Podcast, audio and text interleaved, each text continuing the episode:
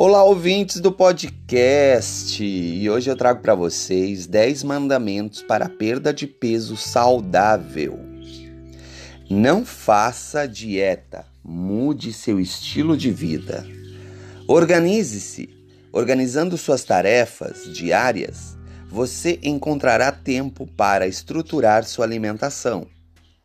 Preste atenção no tamanho das porções.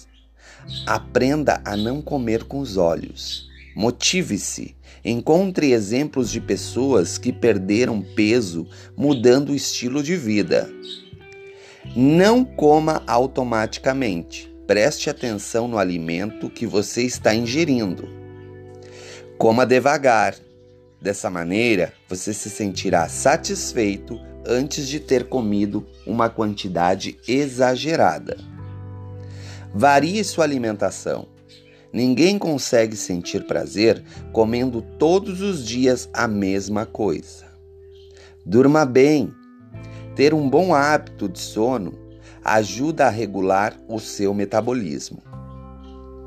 Mexa-se Exercícios físicos são fundamentais para a perda de peso e para uma boa saúde. Essa foi a dica de hoje do nosso podcast.